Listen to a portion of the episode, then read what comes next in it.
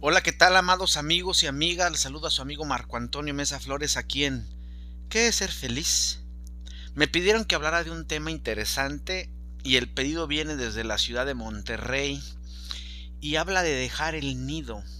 Así que agarren sus asientos y comencemos.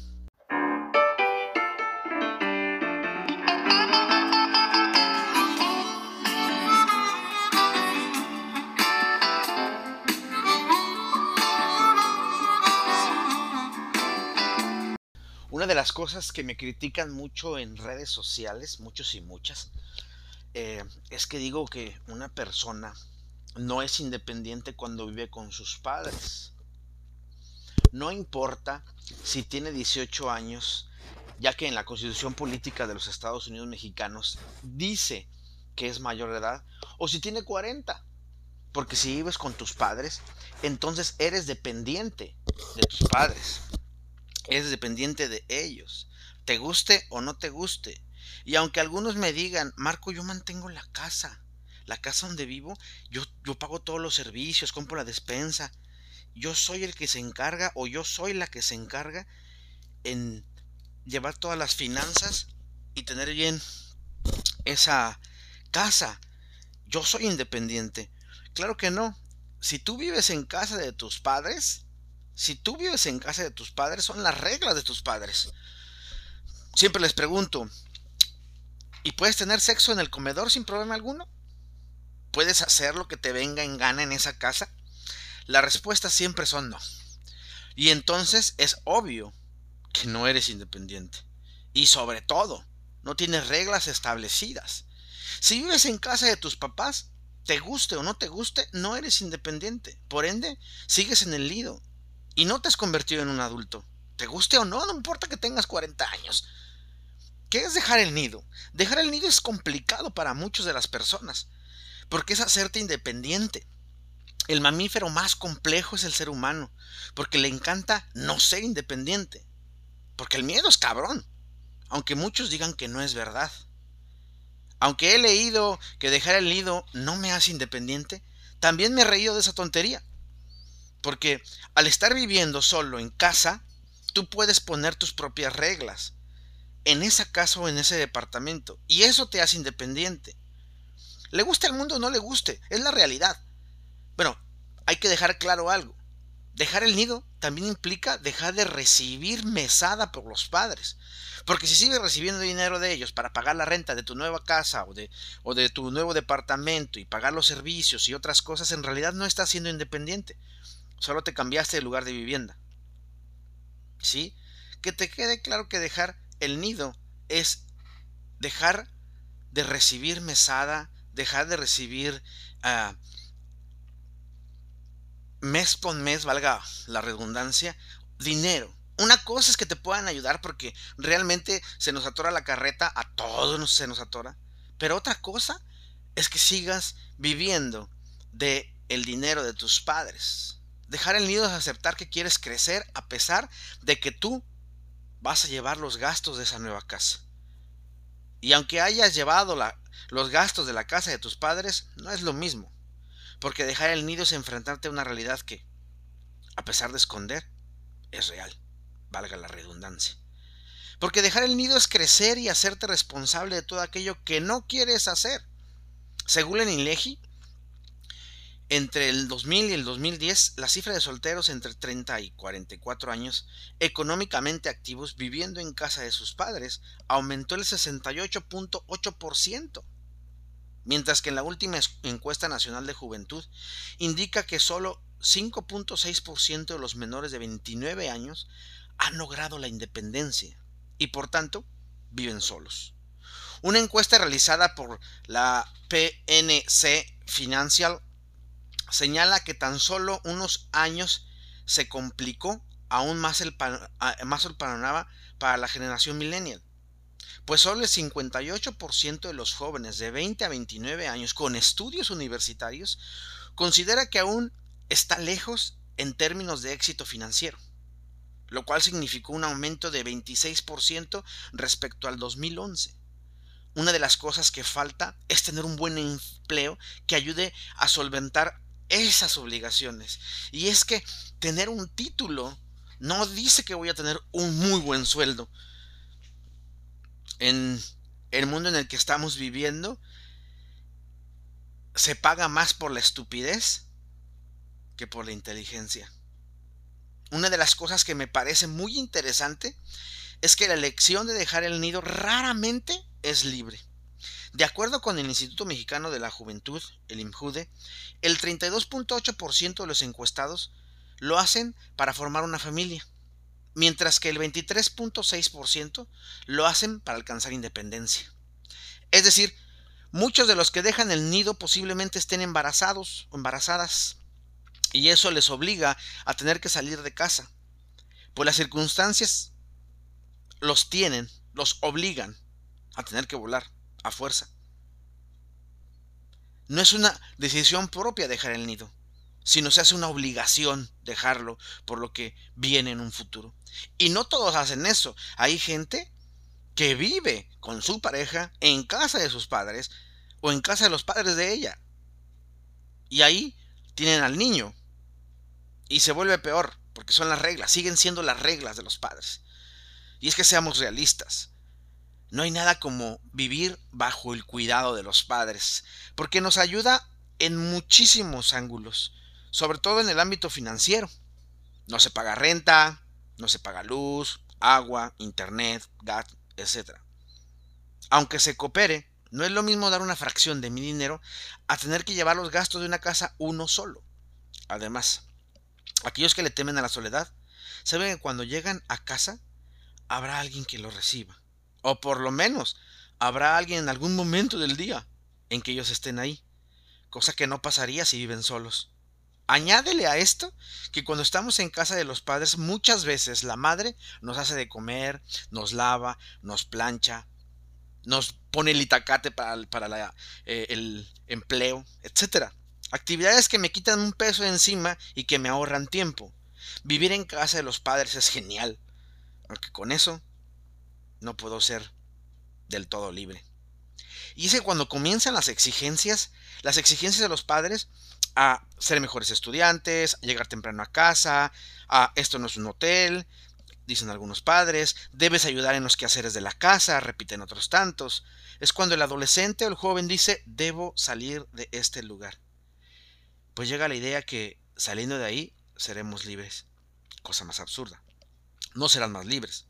Sí, más independientes, pero la libertad comprende muchas etapas y sobre todo madurez y disciplina.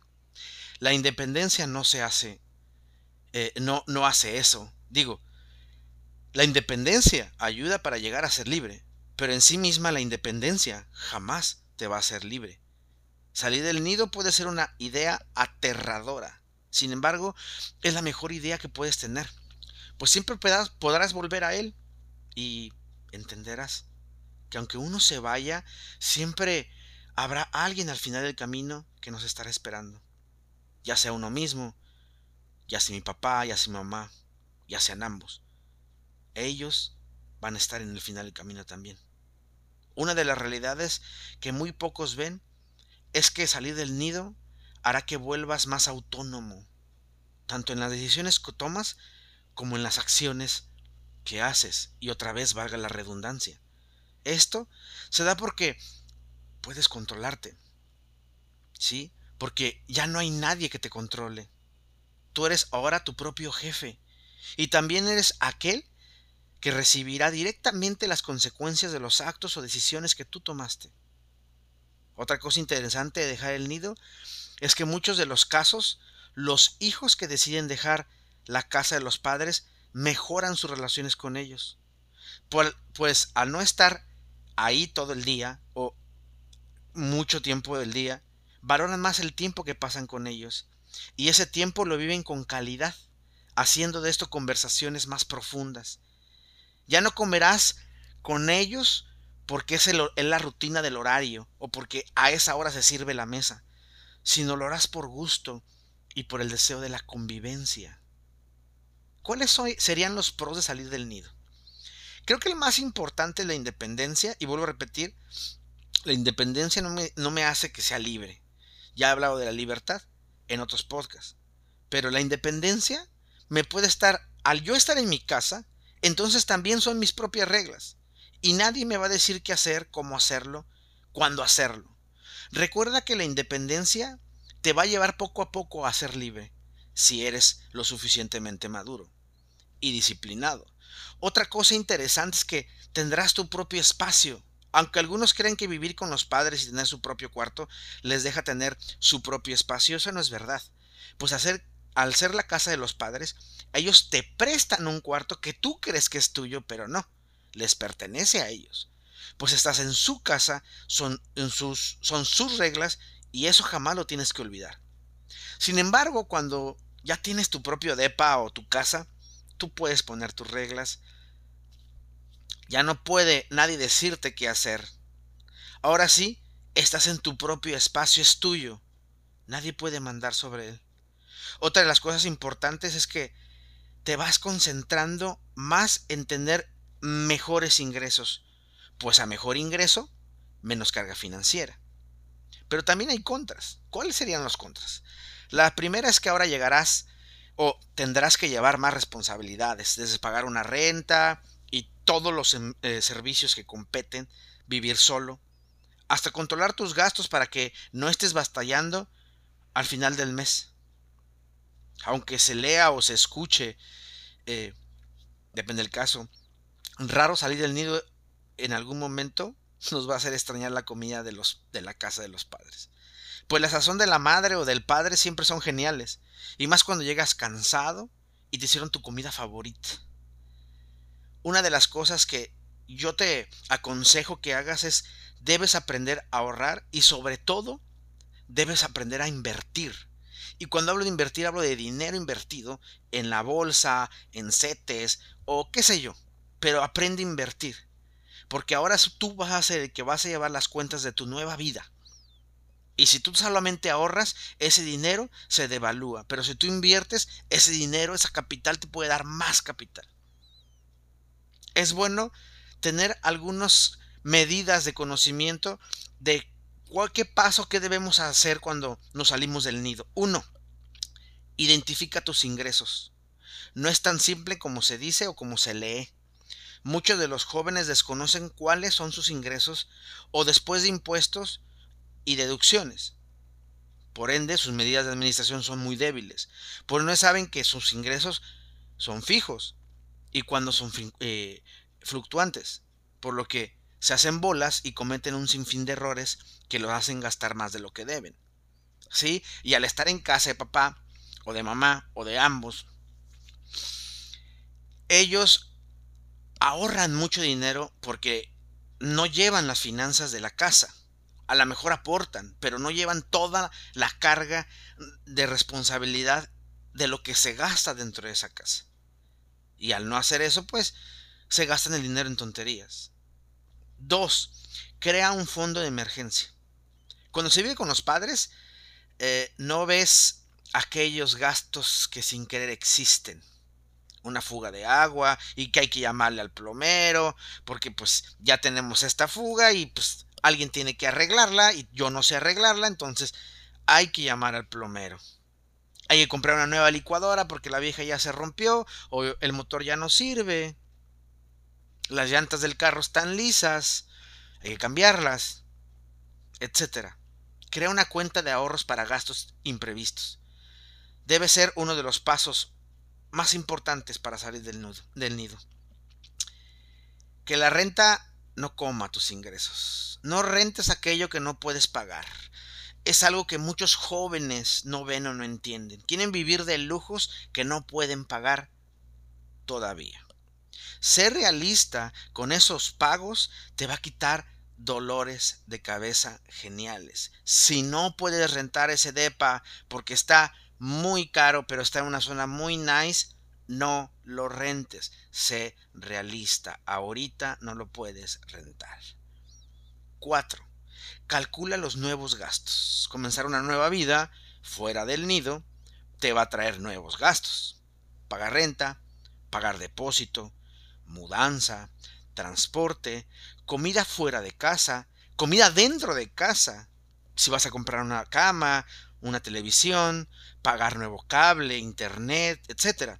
Gastos que posiblemente no tenías en cuenta, pero que existen y se van a dar. Piensa, analiza y haz cuentas. 5. Evita sobreendeudarte. No gastes en aquello que no necesitas. Aprende a ver las necesidades primarias y ponlas como gastos del mes. Si haces lo contrario, terminarás endeudado y lleno de dolores de cabeza. ¿Cuál es la mejor edad para salir de casa? Según datos de dadarom.com, el 34% de sus usuarios tenían entre 18 y 23 años al buscar su primer departamento. El 39 tenía 24 entre 24 y 28 años y 26% tenía más de 28 años. Sin embargo, una edad idónea no existe. Es la persona la que decide cuándo, cómo y por qué dejar el nido. Lo que sí te puedo señalar es que independizarte debe llevar mucho de la mano la capacidad económica, intelectual y sobre todo las ganas de hacerlo. Salir del nido jamás será fácil, pero esa será una buena idea y sobre todo una experiencia que te va a hacer crecer al 100%. Puedes aprender a volar con las alas que ese nido te dio. Solamente atrévete. Sí va a dar miedo, pero en el proceso vas a aprender mucho. Ahora, si te vas a salir del nido, y no nada más te vas a salir del nido, sino te vas a ir a otra ciudad a radicar o a otro país, ten en cuenta que va a haber una cosa que se llama depresión del viajero. ¿Qué te va a dar? ¿Por qué? Porque vas a extrañar a la gente que amas, a tu familia.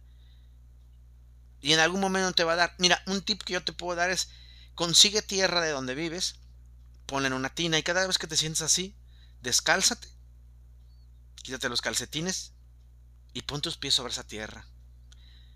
Se oye extraño lo que estoy diciendo, pero funciona. La psique se acomoda y ya no duele tanto. La depresión del viajero les da a todos, nos da a todos. Sobre todo cuando vas a una ciudad en donde no conoces a nadie. Tienes que empezar a construir nuevas amistades y eso es complejo, pero vale la pena. Así que si ya quieres dejar el nido, da el paso. No esperes mucho. Por lo demás, amigos míos, les dejo un abrazo enorme, sanador, muy nuestro. Búscame en las redes sociales, soy Marco Antonio Mesa Flores en todas. En Facebook, mi foto de perfil es Buda, Jesús y Krishna en un puente. Y la foto de atrás tiene un letrero de advertencia muy divertido. En Instagram, en Twitter, es una foto de mí con una camisa de canache de color azul. Creo que Twitter ya cambió. Traigo una camisa eh, folclórica muy divertida también. Me puedes seguir en www.marcoamesaflores.com. Ahí está el blog Pregúntale a Marco, en donde aparecen todas, todos los podcasts y lo que escribo.